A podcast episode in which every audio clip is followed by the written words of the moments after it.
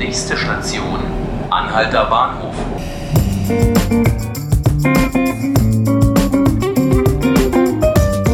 Herzlich willkommen, liebe Zuhörerinnen und Zuhörer zu 5 Minuten Berlin, dem Podcast des Tagesspiegels. Mein Name ist Markus Lücker und ich bin heute fein raus, denn bei uns geht es heute um das Thema Autofahren und Knöllchen und ich habe keinen Führerschein, deshalb bin ich da quasi unbefangen. Anders sieht es bei meinem Kollegen aus, Stefan Jakobs, der jetzt bei mir im Studio ist.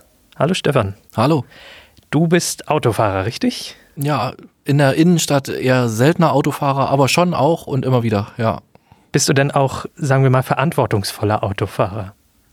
Ich glaube ja, was wahrscheinlich daran liegt, dass ich sehr viele Wege in der Innenstadt ohne Auto zurücklege. Und ich finde, wenn man dann irgendwie das Auto verlässt, dann merkt man doch, wie sehr rücksichts, der rücksichtslose Teil der Autofahrer die anderen doch behindert, belästigt und auch gefährdet. Und da glaube ich, wird man dann selbst auch ein bisschen irgendwie sensibler. Ja, weil es könnte auch, glaube ich, zukünftig gerade für diese rücksichtsloseren Fahrer und vor allem den Parker ein bisschen schwieriger, anstrengender in Berlin werden, denn es gibt dieses Bündnis aus verschiedensten Verbänden. Darunter ist der Verkehrsclub Deutschland, darunter ist der ADFC, verschiedene Behindertenverbände, die wollen, dass zukünftig die Preise für Knöllchen steigen. Wie teuer soll es denn werden?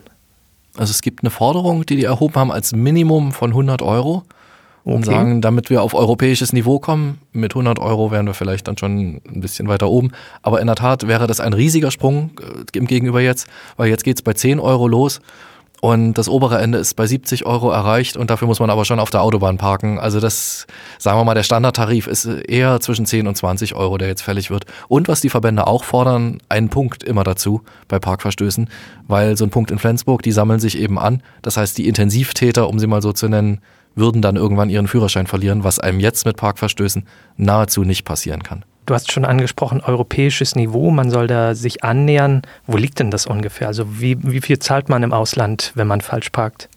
Das ist eine ziemlich große Spanne. Man kann als Faustregel sagen, es ist überall teurer als in Deutschland. Und ansonsten hängt sehr von der Art des Verstoßes ab. Also in Spanien ist man eigentlich unter 100 Euro praktisch nie dabei. In den Niederlanden sind die Tarife ähnlich. Skandinavien ist bekannt, dass alle Regelverstöße stark sanktioniert werden.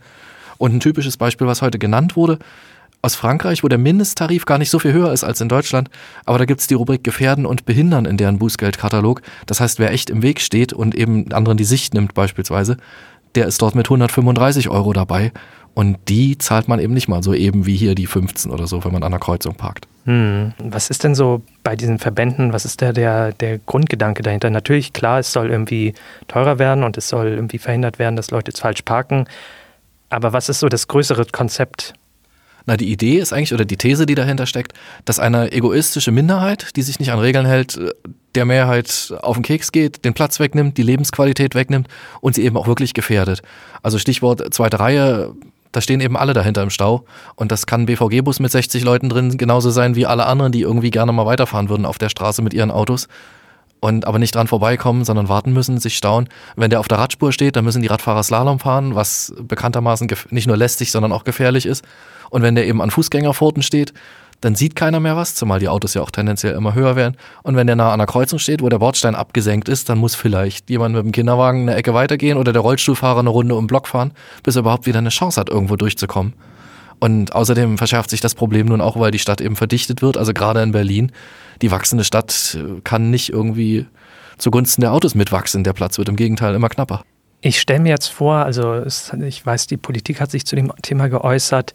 Das ist wahrscheinlich alles nicht so wirklich eine beliebte These in Politikkreisen, oder? Also da ist der, der, der Gedanke, wir treiben mal die Knöllchenpreise nach oben, wahrscheinlich nicht so unbedingt äh, wählerfördernd, oder? Ach, ich glaube, gerade in Berlin, wo ja immerhin nach wie vor die Hälfte der, Auto, der Haushalte gar kein Auto hat, da ist das gar nicht so ein Problem.